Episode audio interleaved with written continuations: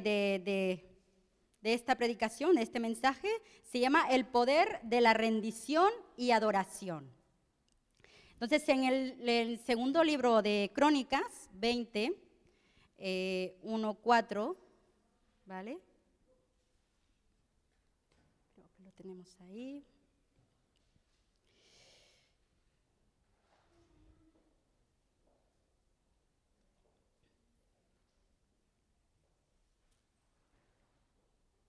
Alguien si lo tiene, por favor puede ayudarme. 20, 1 al 4.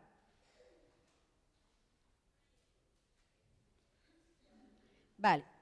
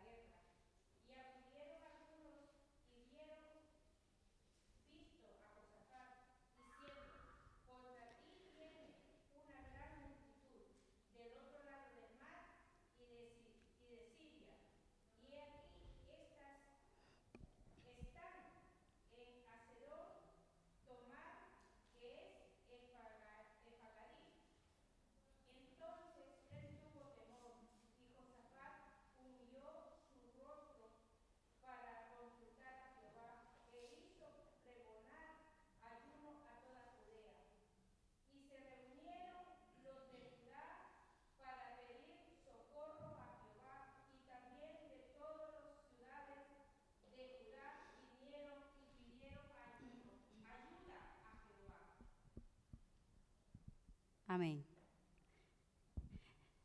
Dice Josafat quedó aterrado con la noticia y le suplicó al Señor que lo guiara.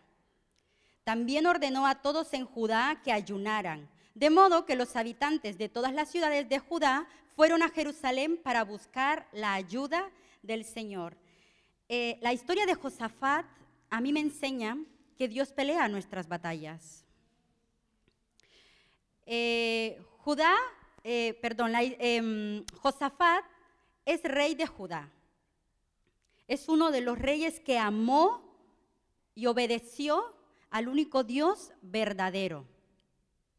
Pero varios ejércitos poderosos unieron fuerzas para, para atacar a Judá. Entonces, em, y al escuchar esto, Josafat leímos en el versículo 3, ¿no? Que se aterró. Pero Josafat lo que hizo fue que va al Señor, va directamente al Señor y en los primeros versículos del capítulo 20, versículo 12, Josafat le explica a Dios la situación y hace una oración y prácticamente lo que le está diciendo al Señor es, Señor, pelea nuestra batalla, porque nosotros no tenemos fuerza. Entonces, le dice, te necesitamos, Dios. Dios le dice, Dios le responde y le dice que se quede quieto. Le dice paraos y quedaos quietos. Entonces se postraron, adoraron y obedecieron. El versículo 18, 19 dice, entonces el rey Josafat se inclinó rostro en tierra y todo el pueblo de Judá y de Jerusalén hizo lo mismo en adoración al Señor. Después los levitas de los clanes de Coat y de Coré se pusieron de pie para alabar a viva voz al Señor Dios de Israel. La única acción del lado de Judá fue adorar. Fue alabar a Dios. Entonces, Josafat tuvo el entendimiento de que mm, quedarse quieto no implicaba no adorarle. No implicaba el no alabarle. Entendió que debía hacerlo. mientras Dios peleaba su batalla. Y un ejemplo de cómo Dios responde a esa adoración es que le da la victoria. Y vemos varios ejemplos, por ejemplo, eh, vemos eh, a Pablo y Silas cuando adoraron al Señor. Sabemos la historia, que estaban encadenados, que estaban con cepos. ¿Y qué fue lo único que hicieron? Adoraron al Señor, alabaron al Señor. También vemos eh, David, cuando Saúl le mandaba llamar para que le cantara y le tocara el arpa. ¿Y qué es lo que pasaba? Mientras David adoraba al Señor, la presencia del Señor descendía y el espíritu que atormentaba a Saúl se iba. Estamos entendiendo el poder de la adoración, el poder de alabar a Dios, el poder de la rendición. Y me encanta porque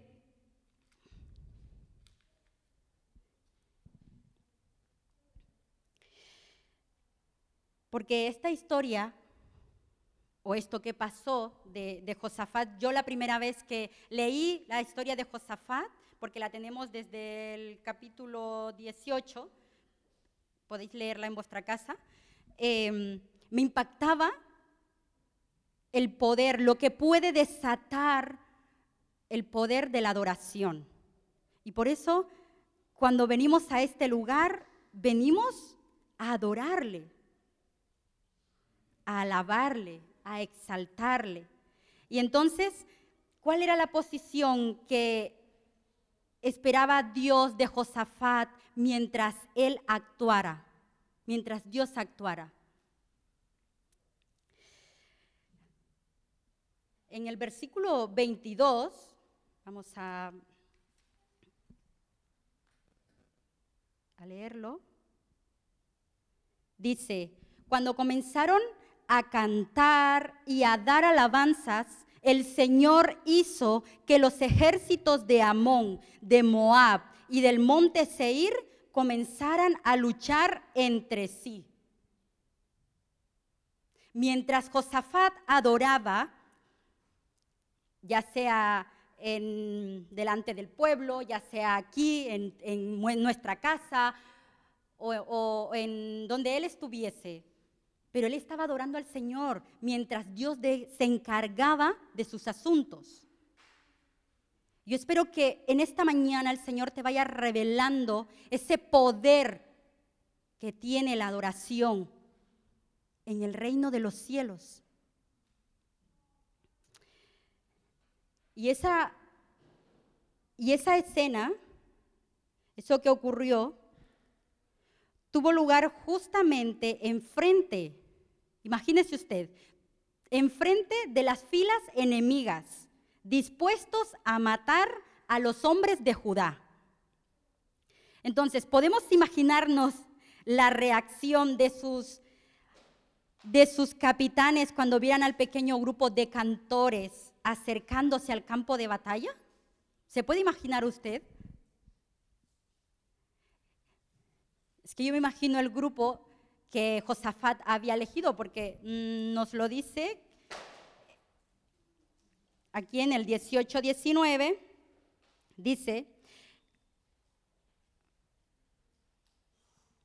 en el 20, dice, temprano a la mañana siguiente, el ejército de Judá salió al desierto de Tecoa, de camino. De camino el rey Josafat se detuvo y dijo, Escúchenme habitantes de Judá y de Jerusalén, crean en el Señor su Dios y podrán permanecer firmes. Créanles a sus profetas y tendrán éxito. Después de consultar con el pueblo, el rey nombró cantores que caminaran delante del ejército cantando al Señor. Diga conmigo, cantores. Cantores. Todos somos cantores. Y alabándolo por su santo esplendor. Y esto es lo que cantaban. Den gracias al Señor, su fiel amor perdura para siempre. Amén. Entonces, yo creo que jamás se ha visto a un general dando órdenes a sus tropas quedarse quietas enfrente de las líneas enemigas mientras un grupo de cantores marchan delante cantando alabanzas al Señor. Es que un general no va a hacer esto, ¿no? Pero Josafat sí lo hizo, porque creía en el Señor y confiaba en Él plenamente, y por eso lo hacía.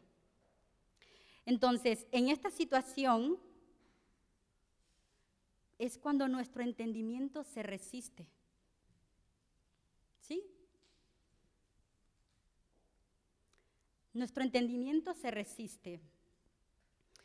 Josafat nunca hubiese tenido el valor de seguir el plan de Dios para la batalla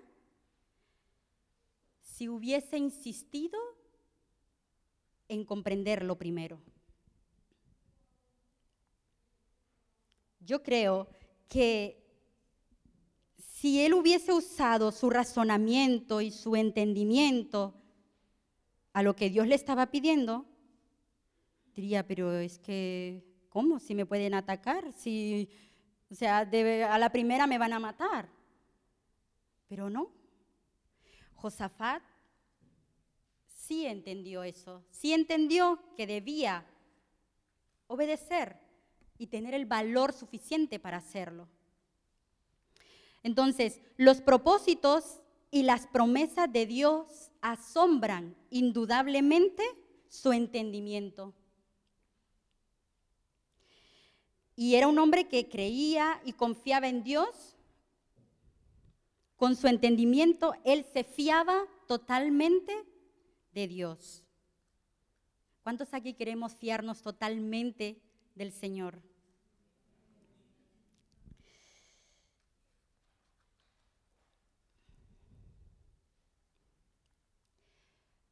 Josafat esperaba lo que Dios les había dicho, que Él les daría la victoria, que Él estaría con ellos y que no era necesario que hicieran nada, porque Él peleaba su batalla, Él se encargaría de todo. Y mm, es que a veces queremos los beneficios de Dios, pero a cambio de nada, a cambio de absolutamente nada, de hacer nada. Si no queremos alabarlo, no queremos adorarlo, entonces, ¿qué otros esfuerzos querríamos hacer?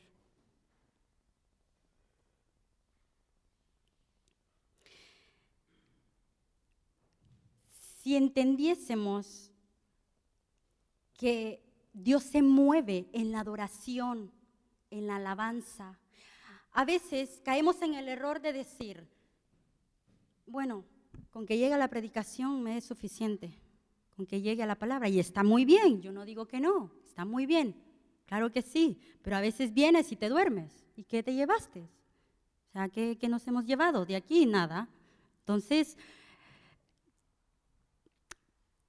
tenemos que aprender que cuando venimos, dejamos el domingo para alabar al Señor, y podemos venir temprano para aprovechar el tiempo de la alabanza, el tiempo de la adoración, porque adoramos todos en, en comunidad, como pueblo de Dios. Entonces, pero a veces cuando estamos aquí no queremos ni levantar las manos, hermano. No queremos. A veces no queremos ni hacer esto. Y es que cuando estaba, cuando la gente o las personas que, que van a, fiestas del mundo, empiezan a sentir la música en el cuerpo y empiezan por lo menos a, a, levantar el pie, a moverlo y la cabeza. Y aquí estamos estáticos o estéticos, no sé cómo se dice. Pero bueno, eso. Que no queremos hacer nada, que no queremos alabarlo, no queremos adorarlo y entonces ¿qué queremos hacer? Es tiempo que despertemos y adoremos, podamos entender que mientras tú adoras aquí, en la iglesia, o mientras tú adoras en tu casa, mientras adoras preparando la comida para tus hijos, para tu esposo, Dios está trabajando en lo tuyo. Dios está actuando.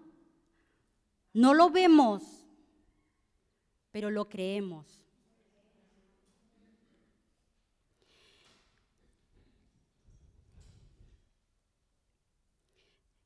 Yo me imagino que si viene, que si viene alguien aquí, alguien, cualquier persona, imaginémonos que viene alguien, no sabemos quién es, pero qué sé yo, trae buena ropa, trae, mm, no sé, cosas, zapatos buenos, muy caros, de Chanel, de, de no sé quién, pero bueno, que le vemos que esa persona tiene dinero. Entonces, y que con él trae, qué sé yo, un par de maletas. Y nos dice de que trae fardos de billetes y lingotes de oro. ¿Qué haríamos? ¿A qué haríamos sin que él nos pidiera? Solitos haríamos una fila india. Y si es muy larga, haríamos dos.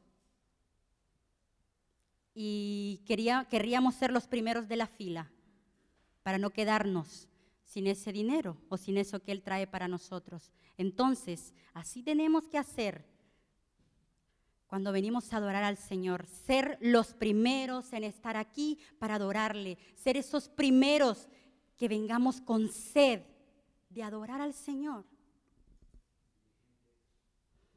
Amén. Y poder buscarle. Mientras estás aquí, rendirnos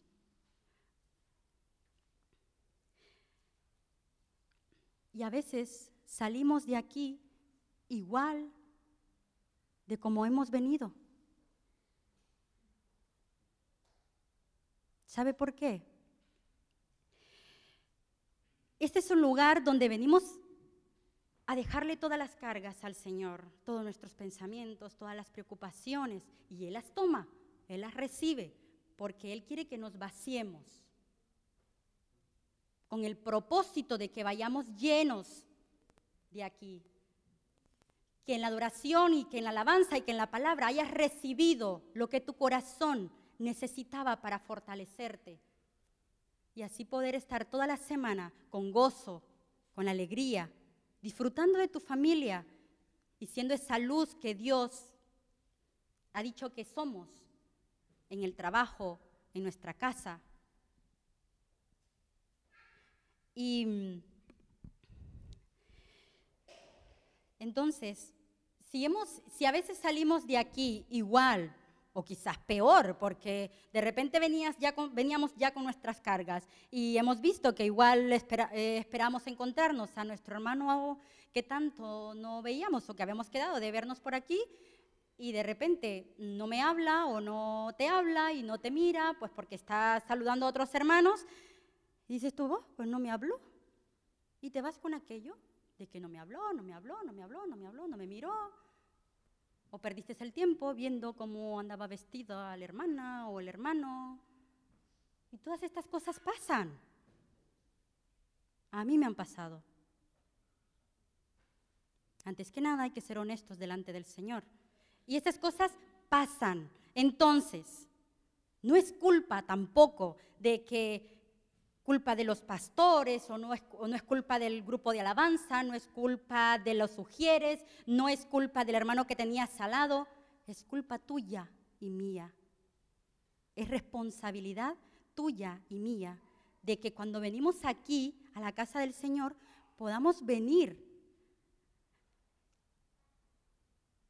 con alegría, con gozo, pero también irnos con el doble de ese gozo que el Señor nos da y nos regala en la adoración. Entonces, pensemos por un momento, ¿qué vinimos a hacer? ¿Qué, venimos a hacer? ¿Realmente vinimos a adorar a Dios? ¿Vinimos a dejar y a recoger lo que Dios preparó para nosotros en esta semana? Porque ese debe de ser nuestro pensamiento. Señor, voy a tu casa, voy a adorarte, voy a alabarte, yo me voy a rendir a ti, me rindo a ti, ya vengo con la actitud de adorar al Señor y, y yo me desahogo, saco todo, me vacío y el Señor me llena. El Señor me da lo que tenía preparado para mí. Entonces, la adoración es la respuesta del creyente con todo lo que Él es. Repita conmigo, la adoración es la respuesta del creyente con todo lo que Él es, con su mente, con sus emociones, con nuestra voluntad, nuestro cuerpo, a lo que Dios es, dice y hace. Amén. En Romanos 12.1 dice, por lo tanto, amados hermanos, les ruego que entreguen su cuerpo a Dios por todo lo que Él ha hecho a favor de ustedes, que sea un sacrificio vivo y santo, la clase de sacrificio que a Él le agrada. Esa es la verdadera forma de adorarlo. Amén. Que habíamos dicho que la adoración es la respuesta del creyente con todo lo que Él es. Mente, emociones, voluntad, corazón, cuerpo, con todo lo que nosotros somos, con todo lo que Dios nos ha creado, le vamos a adorar al Señor, porque esa es nuestra respuesta al amor de Dios. No hay otra forma de responder. Respondemos a ese amor adorándolo.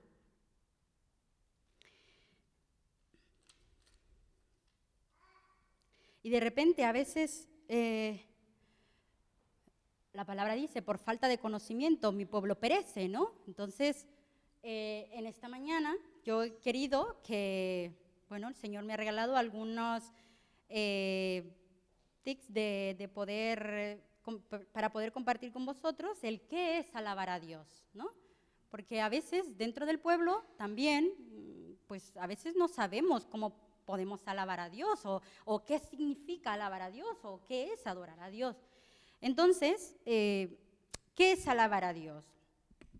La alabanza es un área de adoración donde le agradecemos y exaltamos a Dios por sus grandezas, su forma de ser y porque Él ha hecho por, por lo que Él ha hecho por nosotros.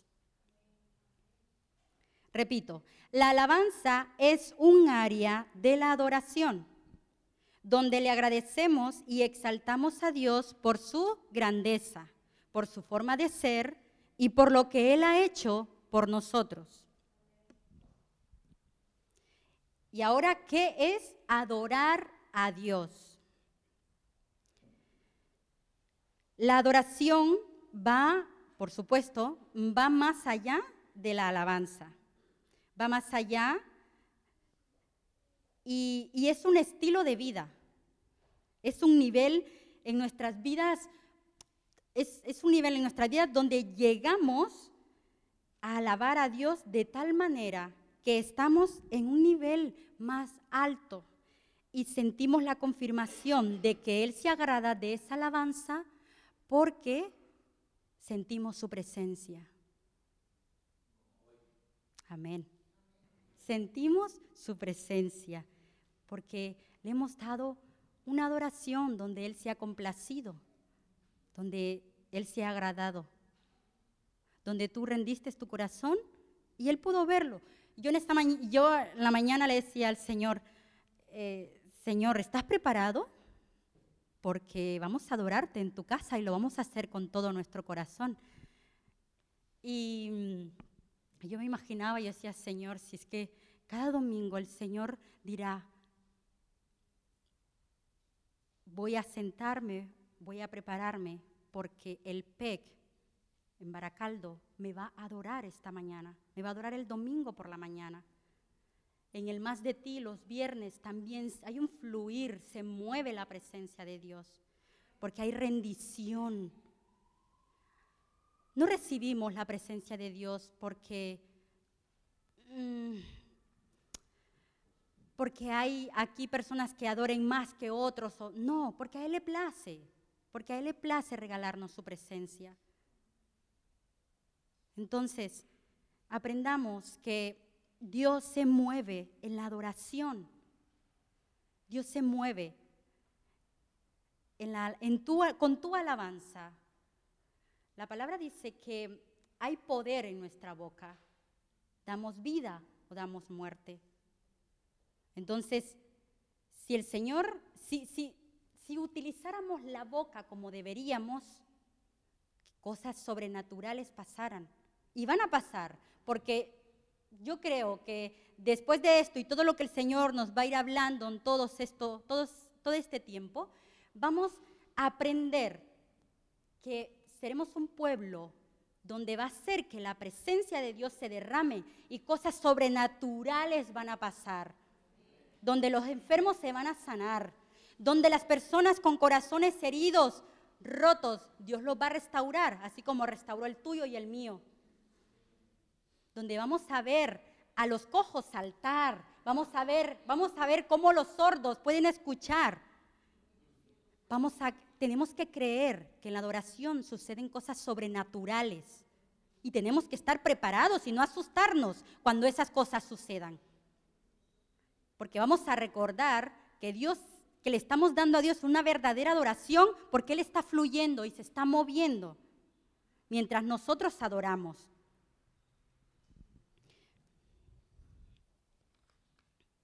Lo principal de la alabanza y la adoración es que debe hacerse con el corazón. Qué bonito, suena como un poema, ¿no?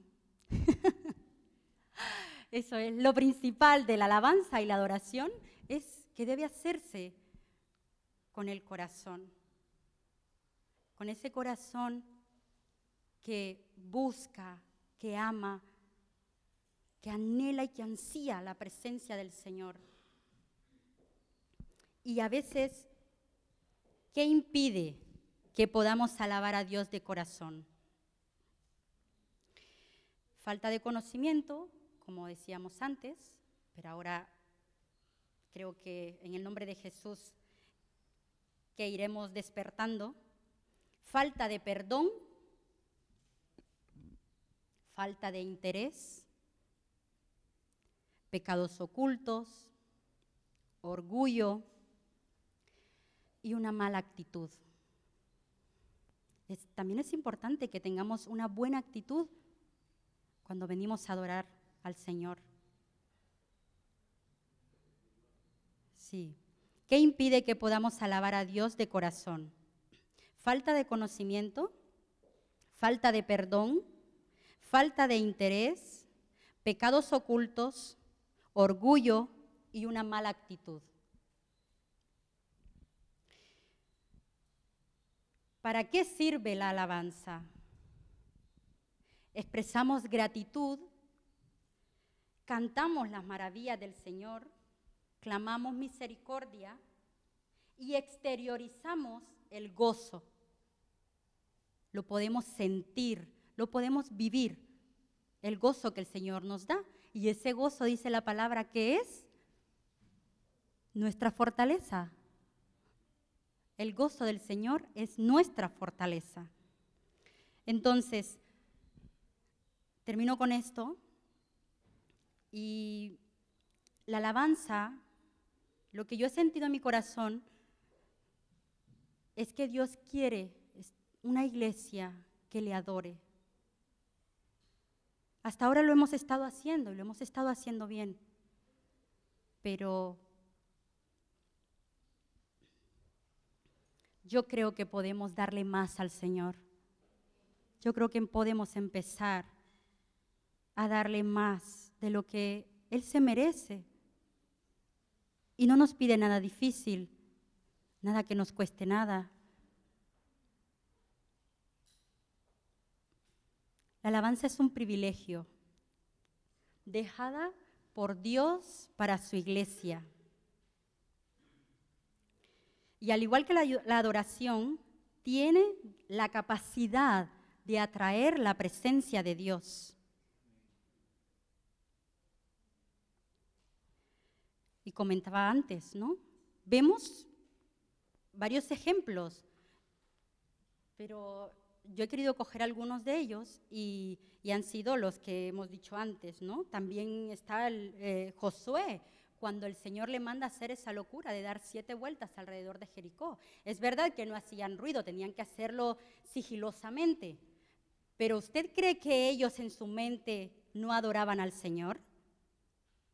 Claro que lo adoraban, cantaban alabanzas. Y esos muros cayeron. Entonces, todos estos ejemplos que nos da la palabra, cojámoslos para que el Señor pueda manifestarse y hacer lo que hizo con ellos, hacerlo con nosotros. Dios, Dios es el mismo, Dios no cambia. Y cuando decimos no cambia es que verdaderamente no cambia. Él sigue moviéndose en lo sobrenatural. Él sigue sanando. Él sigue restaurando y sigue limpiando. Sigue haciendo las cosas que, así, que, sabemos que hacía antes.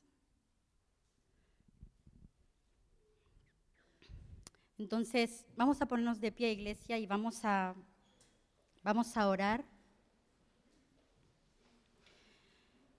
Y yo no sé si ahí donde tú estás puedes decirle al Señor, Señor, yo quiero aprender a adorarte, yo quiero aprender a alabarte.